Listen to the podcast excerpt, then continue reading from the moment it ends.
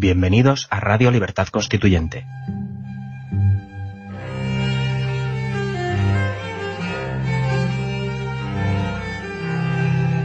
Están escuchando Los Florilegios Diarios de Trevijano.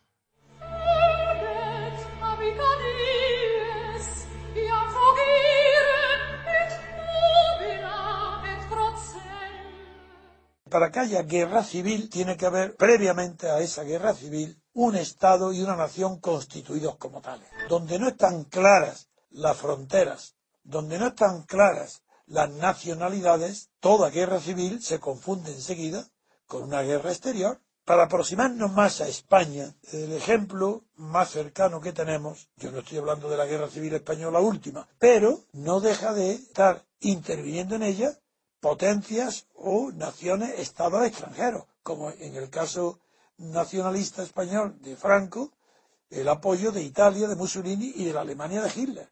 El bombardeo de Guernica, el célebre, pues fueron las legiones Cóndor de alemanas y las batallas de Guadalajara tan famosas fueron divisiones italianas.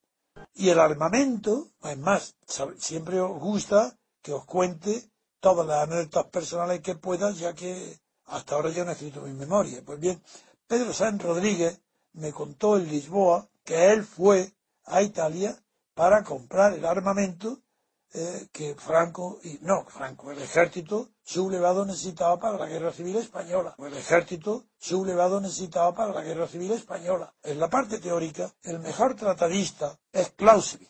es un modelo del que sirvió, lo han estudiado todos los.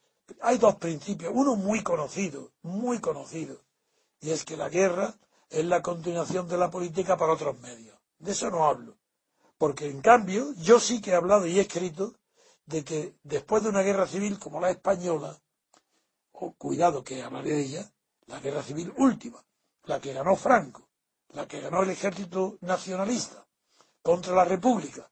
En la guerra civil no se persigue, como Clausewitz pretendía para toda la guerra, pero no ha hablado de las civiles, no se perseguía la aniquilación o eliminación total del enemigo. En las guerras civiles es imposible, porque la guerra civil termina con un vencedor y a partir de ahí no se persigue al enemigo vencido. No se persigue, claro, se depura. Hay depuraciones, los vencidos. Toda la posguerra de Franco, pues hubo, no sé, si 200.000 muertos después o 100.000, no sé el número. Eso sí, pero la política no consiste en eliminar a la mitad de los españoles que perdieron. En cambio, en la guerra dice Clausewitz que la felicidad de una guerra no es ganarla, no es la victoria, sino la eliminación, la eliminación física del adversario. Esa diferencia sí que es sustancial para distinguir las guerras civiles de las guerras entre potencias enemigas. Guerra es la continuación de la política para otros medios. Pero se olvida algo que yo he escrito en mis libros, que también es verdad la inversa. Es decir, que la política, no siempre, pero a veces, es la continuación de la guerra por otros medios. Ejemplo, España. La política española, desde el día que Franco dijo derrotado y vencido el ejército tal, se, se la guerra, desde ese día, del 1 de abril, que fue del 39, hasta el día que murió Franco, no, ¿qué va? Hasta hoy, hasta hoy, todavía hoy, lo que hemos visto en el Congreso y que yo he analizado, eso desde, desde el día 1 de abril del 39 hasta ayer mismo es la continuación de la guerra civil para otros medios.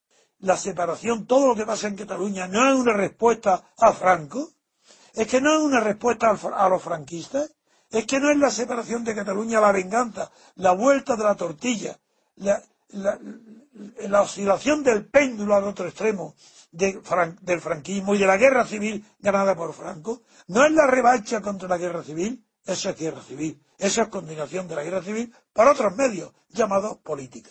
Por tanto, la política española de los últimos 40 años es inexplicable si no se dice literalmente ha sido la continuación de la guerra civil ganada por Franco, la continuación por otros medios políticos para alterar y cambiar el signo de la victoria militar del franquismo y del nacionalismo Esa es la descripción científica. No hay nadie, absolutamente ni un solo historiador que pueda rebatirme ni demostrar que lo que digo no es verdad.